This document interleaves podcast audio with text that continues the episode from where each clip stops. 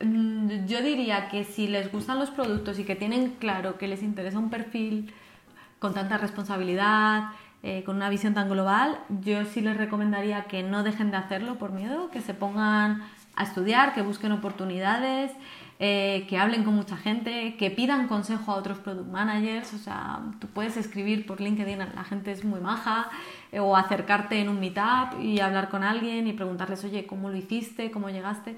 Eh, pero que no dejen de hacerlo, que, que es un mundo maravilloso y, y que, y que se formen y, y que estén dispuestos a trabajar mucho.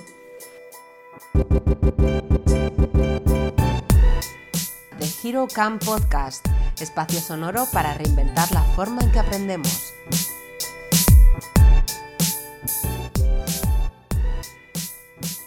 Hola, hoy charlamos con María Granadino.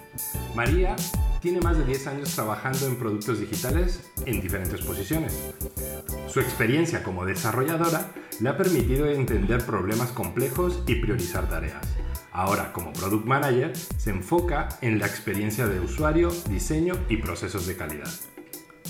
Siendo una de sus prioridades el asegurarse de que UX, UI y desarrollo trabajen en completa armonía para crear productos sólidos y funcionales.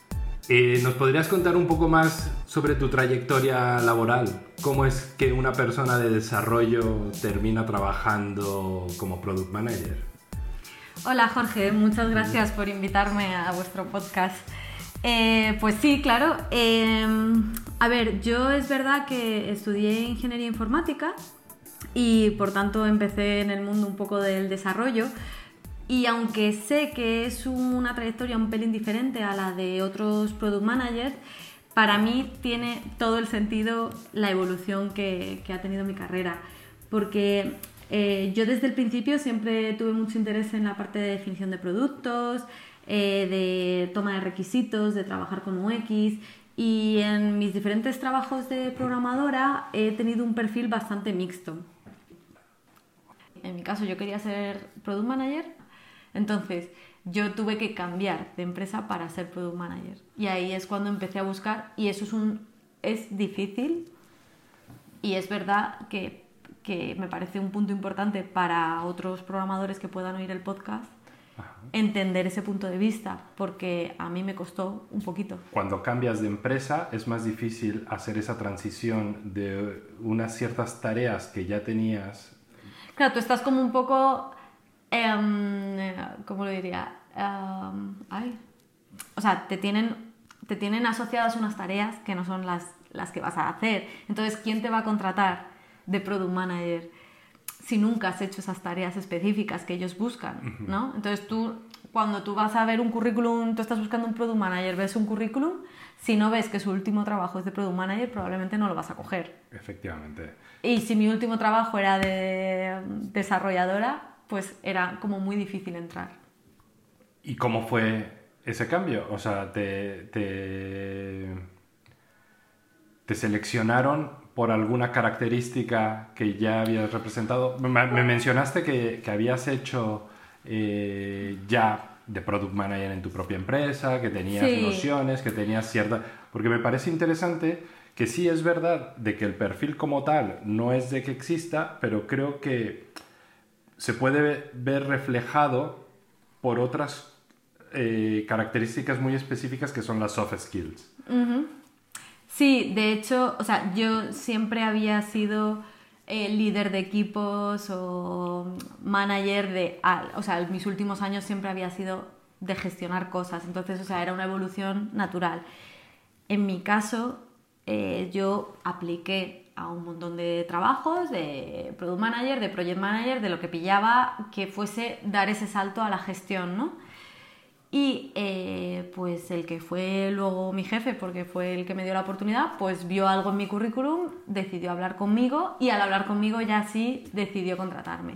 Entonces, al final es encontrar a alguien que te dé esa oportunidad, pero no todo el mundo tiene esa, cap esa capacidad que, por ejemplo, tuvo él de saber que no vas a fallar en ese cambio, porque podrías, o sea, igual confías en alguien y fallas. Claro. Pero Claro, en mi ¿no? caso fue bien. Claro, eh, yo creo que es importante porque, claro, el, el podcast eh, lo van a escuchar eh, distintos perfiles, personas que son desarrolladores, personas que son diseñadores y que siempre eh, la parte de las hard skills las tienen muy bien desarrolladas. O sea, que a nivel técnico su trabajo lo pueden desarrollar perfecto y que están pensando en dar ese paso de evolución laboral hacia la gestión y comprensión del proyecto, ir un poco más arriba, pero que precisamente necesitan encontrar esas soft skills que terminen de reforzar el perfil y no sé si estas tipo de características se pueden eh, entrenar. Hay, hay, un punto muy importante y es que al final un product manager es la unión de varios, de varios perfiles, ¿no? O sea, es un perfil súper heterogéneo, tiene muchas cosas. Al final, un product manager es un conjunto de diferentes eh, grupos de cualidades. Está la parte de negocio, ¿no? Negocio, gestión, entender toda esa parte. Está la parte un poco de UX, experiencia de usuario, entender muy bien a los usuarios. Y también está la parte técnica, porque al final hay que ejecutar lo que vamos, lo que estamos haciendo, ¿no? Tienes que ser un ejecutor. ¿Qué pasa? Que muchos eh, desarrolladores, esas hard skills que me comentabas, eh, las tienen muy desarrolladas en la parte técnica, eso sí, ese tienes un conocimiento súper profundo de todo lo que ha pasado, pero a lo mejor te fallan un poco las otras dos.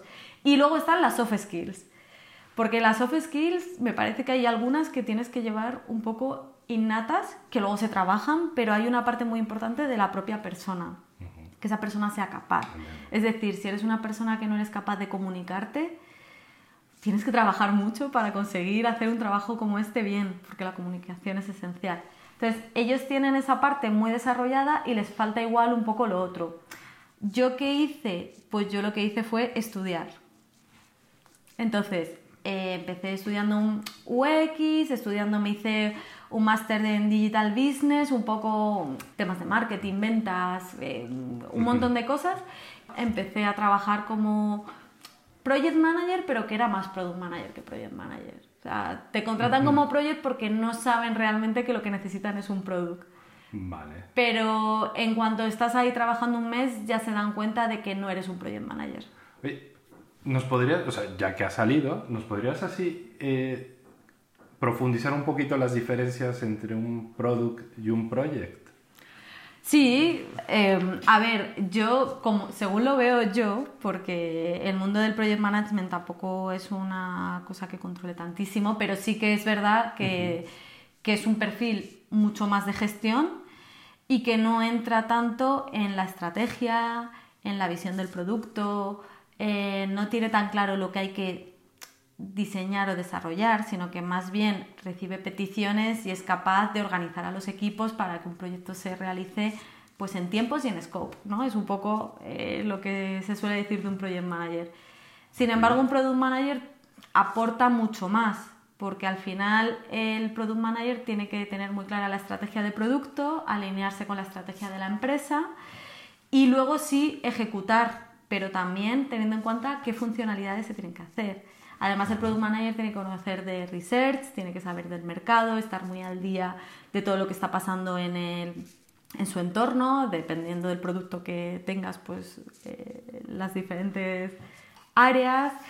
Y, y, al final sí que hay unas partes que son comunes, tienes unas partes comunes, pero es una pequeña parte. Es decir, al final es un perfil de gestión que comparte con, con Project Manager, pero es una pequeña parte lo que hace y el producto hace muchas más cosas. Yo creo que hay un punto muy importante y es que el análisis es fundamental para un product manager y es tanto a nivel cualitativo como cuantitativo.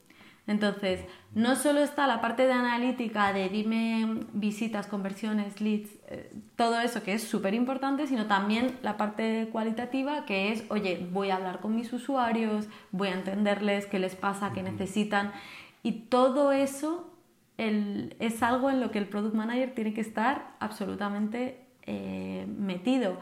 Y otros perfiles de gestión no están tan metidos en esas cosas. ¿Tú tienes alguna metodología al, inicio de tu día como, como product? ¿Cómo, ¿Cómo arrancas el día como product manager?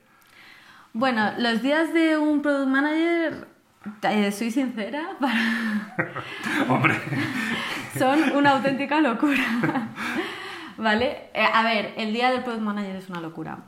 yo eh, lo que he aprendido con el tiempo es que la organización es fundamental, así que mi día a día siempre tiene que empezar por revisar mi workboard, que es un, yo tengo pues un Trello, ¿no? Puedes tener cualquier herramienta de gestión y utilizo una metodología que es GTD, que es Getting the Things Done. Y me parece súper importante porque pasan muchas cosas durante el día y si no las apuntas se te van a olvidar. Yo apunto todo y mi día a día pasa por revisar esa lista. Lo primero que hago todos mis días es revisar esa lista, organizar mi calendario, ver cuándo voy a tratar los temas de la lista, ver las reuniones que tengo, organizarlas, asegurarme que esas reuniones tienen toda la información que tienen que tener, eh, hacer la daily, por supuesto, con el equipo, eh, ver que todo el mundo tiene su trabajo claro, que nadie tiene dudas, nadie tiene un stopper, algo que les impida trabajar y hablar mucho con gente. O sea, que prácticamente es que nos estás definiendo que un product manager tiene que ser organizado, fundamental. Para mí sí. no, lo digo por, por, las personas que nos están escuchando y que quieren entrar en el mundo del product manager y que a lo mejor son un poco desordenados, que se tienen que formar ciertos hábitos para poder llegar y, y, crecer laboralmente dentro de este perfil. Y me parece importante destacar que, que es algo que se puede generar, o sea, que tú puedes ser muy desordenado y convertirte en alguien ordenado o sea, cuando algunas veces aquí me dicen, jo, es que eres súper ordenada. No, no lo soy, pero como se me olvidan tanto las cosas, me lo apunto todo. Entonces, si tú te creas un proceso muy sencillo, eh, que por ejemplo con GTD es muy fácil coger cuatro puntos, no digo leerte el libro y ser súper especialista, pero esos cuatro puntos, vas a conseguir ser ordenado seguro. Eh, María, ya hemos hablado de todo lo que es un, product manager, sus características, eh, que tiene que ser una persona organizada, que tiene que ser una persona que comunique, que amalgame muy bien a todos los equipos con los que está trabajando. ¿Alguna otra característica esencial que tú veas que es necesario? Eh, porque claro, no es lo mismo trabajar con un equipo de desarrollo que con un equipo de diseño. Eh, cada uno de estos equipos tiene un lenguaje muy particular. Los stakeholders también al momento de presentar alguna idea tienen, buscan otros objetivos. ¿Cómo haces para tener un vocabulario tan amplio, poderte dirigir a distintos equipos y poder ir avanzando poco a poco e ir tirando de los hilos correctos cuando estás eh, en coordinación con ellos. Vale, mm, un product manager al final necesita tener unos skills de comunicación eh, brutales, porque como tú dices, cada día te enfrentas a diferentes stakeholders. Eh, puedes estar hablando con alguien del departamento de marketing, de ventas, un CTO o de repente el propio equipo de desarrollo o el equipo de diseño, la gente de research, o sea, te vas encontrando cada día con un montón de gente con la que tienes que hablar. Por tanto, las habilidades de comunicación me parecen fundamentales. Luego hay una parte muy importante de tus propios conocimientos, de los conocimientos. Eso significa que tienes que tener unos skills en las diferentes áreas de producto. Tienes que saber mucho de producto y tienes que saber de lo que hablan tus diferentes interlocutores. Si estamos hablando del equipo que desarrolla el producto, tienes que tener conocimientos pues, de la parte de research, ¿vale? No hace falta que sepas hasta el último detalle, pero sí conocer cómo son los procesos, poder mantener una conversación. Lo mismo con los equipos de UX, con el equipo de diseño de UI. Y con el equipo técnico, desde luego, vas a tener que hablar, vas a tener que comunicarte, tienes que entenderles, tienes que tener cierta empatía por lo que sufren también en su día a día. Y mm, por último, con los stakeholders, un poco lo mismo. Hay un punto muy importante que es la empatía y mm, esas personas que te están pidiendo algo que igual a ti en un momento dado pues no le vas a dar prioridad, no, no no te interesa porque no está en tu estrategia de producto, no, no, es algo que te afecte tanto, te tienes que comprender que para esa persona es algo muy importante. Le tienes que escuchar, tienes que saber decir que no, pero tienes que ser capaz también de comunicar, de hablar con ellos, de explicarles por qué sí y por qué no. Y al final es una forma de conseguir hablar con todo el mundo eh, en su lenguaje. Pero desde luego eso te lo va dando también el tiempo, ¿no? Eh, practicando, haciendo muchas presentaciones, eh, enfrentándote... Fallando, ¿no? También. Que te pongan colorada muchas veces. Eso es importante. Creo que también se aprende mucho de los fallos en este sentido. Desde luego, desde luego. O sea, eh, desde luego la primera presentación que vas a hacer no te va a salir bien. Eh, tú te puedes preparar muchísimo y te pueden hacer una pregunta con la que no contabas o te pueden justificar algo que, que tú no sepas rebatir. Y bueno, pues vas cogiendo tablas con el tiempo. Por ejemplo, ¿tú qué herramientas utilizas en tu día a día? Eh, ¿Cuáles son tus herramientas indispensables? Pues yo creo que cualquier product manager tiene que ser capaz de trabajar con una herramienta de gestión de proyectos. Al final nuestro día a día eh, es complejo, eh, los productos son complejos y una herramienta de gestión de proyectos te evita muchos emails innecesarios. Mm, hay muchas, puedes empezar desde las más sencillas, que es por, ejemplo un Trello, que puede tener todo el mundo y que, es muy fácil trabajar con ellas, con, con, una metodología Kanban o algo así. Y luego pues hay otras más complejas como Jira, que es la que utilizan los equipos técnicos siempre, eh, Asana, Redmine, mm, cualquier herramienta de esas me parece fundamental. Luego, en nuestro día a día vas a tener que utilizar el email un montón, tienes que ser muy organizado con el email porque lo vas a utilizar mucho.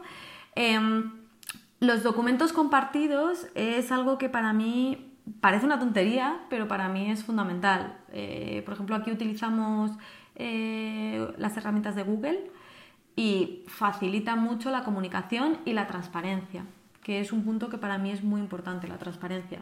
Si todos sabemos hacia dónde remamos, vamos a remar mejor. Eh, muchas veces un product manager o un project manager o cualquier perfil de gestión habla con mucha gente, se entera de todo, pero no se lo cuenta a la gente que está en el equipo. Entonces, el equipo no conoce qué está pasando y, no sabe por qué le estás pidiendo cosas, de repente una cosa, luego te lo cambio. Eh, con los documentos compartidos, que yo los utilizo continuamente, ellos tienen acceso a todo, lo que se pueda compartir, por supuesto, y eh, me parece una herramienta muy importante. Y luego hay otras herramientas como para hacer user storyboards, tienes real time board, que ahora se llama Miro, y luego pues otras herramientas para roadmaps, Asana puedes hacer roadmaps, por ejemplo, por supuesto Google Analytics, mm, cualquier herramienta de, analítica eh, también te va a ayudar. Y bueno, mm, creo que para un product manager es interesante, o por lo menos yo, que igual soy un poco, toco demasiados palos, pero a mí me gusta tener conocimientos de ciertas herramientas y si estoy todo el día trabajando con UX, me gusta poderme abrir un sketch, poder eh, conocer herramientas de prototipado, todo ese tipo de herramientas me parece interesante. yo, creo que eh, en cuanto a herramientas, o sea, no es de que suframos de herramientitis, pero creo que es interesante saber sondearlas, ¿no? Dependiendo con quién estés eh, trabajando saber que una persona cuando te habla de que va a requerir X tiempo en realizar un cambio por esto, por esto y por esto, tú comprendas esa parte de por qué se tarda tanto o, o, es tan rápido o qué tan ágiles pueden ser esos cambios. Exacto, o que puedas mantener una conversación. Por ejemplo, eh, hoy en día eh, con Sketch los diseñadores están empezando a utilizar control de versiones.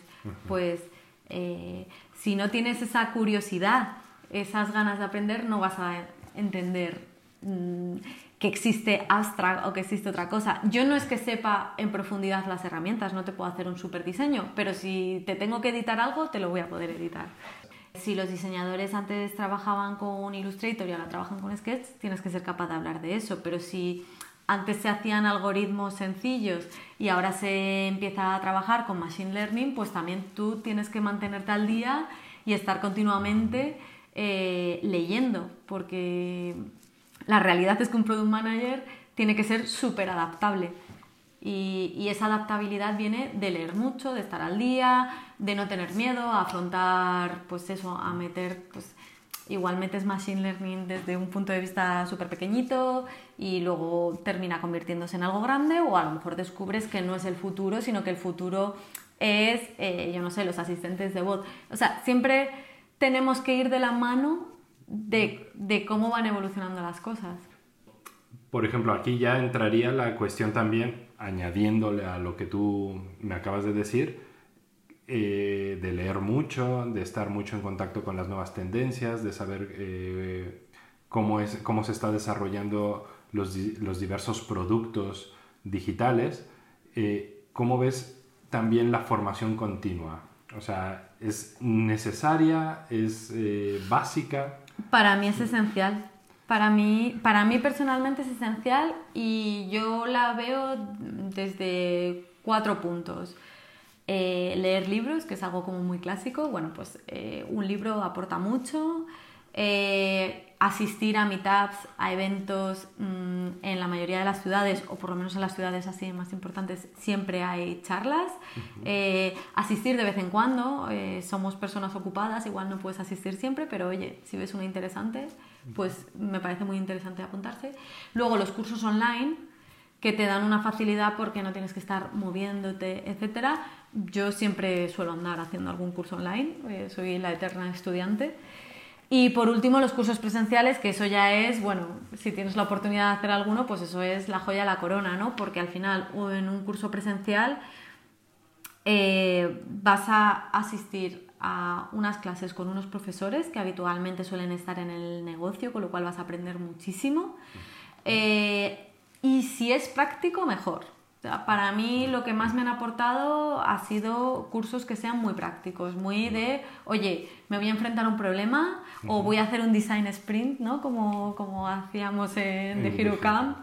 Eh, y, y, te enfrentas a los problemas, ¿no? A, pues tengo que hacer una investigación de campo, tengo que... Eh, se me acaba el tiempo, tengo tres horas para hacerlo.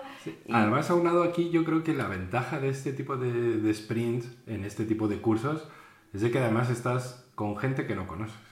Ah, sí. Entonces, lo cual también, esa soft skill que hablábamos al principio, también las desarrollas o te obligan a desarrollarlas. Y también es una forma de conocerte a ti mismo. A mí me encanta este tipo de cursos y eso porque te conoces mucho a ti mismo.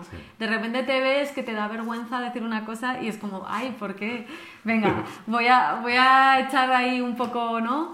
Y, y yo en los cursos aprendo de los demás, pero también de mí misma y eso me encanta. Y, y bueno, los cursos presenciales, una de las cosas para mí fundamentales de un curso presencial es el networking, o sea, conoces a gente, tanto los alumnos en cursos de este nivel, tanto los alumnos como los profesores, eh, pues te aportan muchísimo. Eh, yo mantengo relación con tanto alumnos como profesores y es que mm, te genera unas oportunidades y que, es, sí, Así que sí, soy una loca de la formación, yo. Muy bien. Oye, has sacado el tema de los libros. ¿Nos puedes contar cuál es algún libro referente, algo que nos recomiendes? A ver, yo a nivel de, de producto mm, creo que es imprescindible haberse leído los libros de Lean Startup. Está el de Lean UX, que es mini, es, son poquísimas hojas y es súper interesante, sobre todo si estás empezando. Eh, Lean Analytics, hay muchos de, de, esta pata de Lean que me parecen muy interesantes.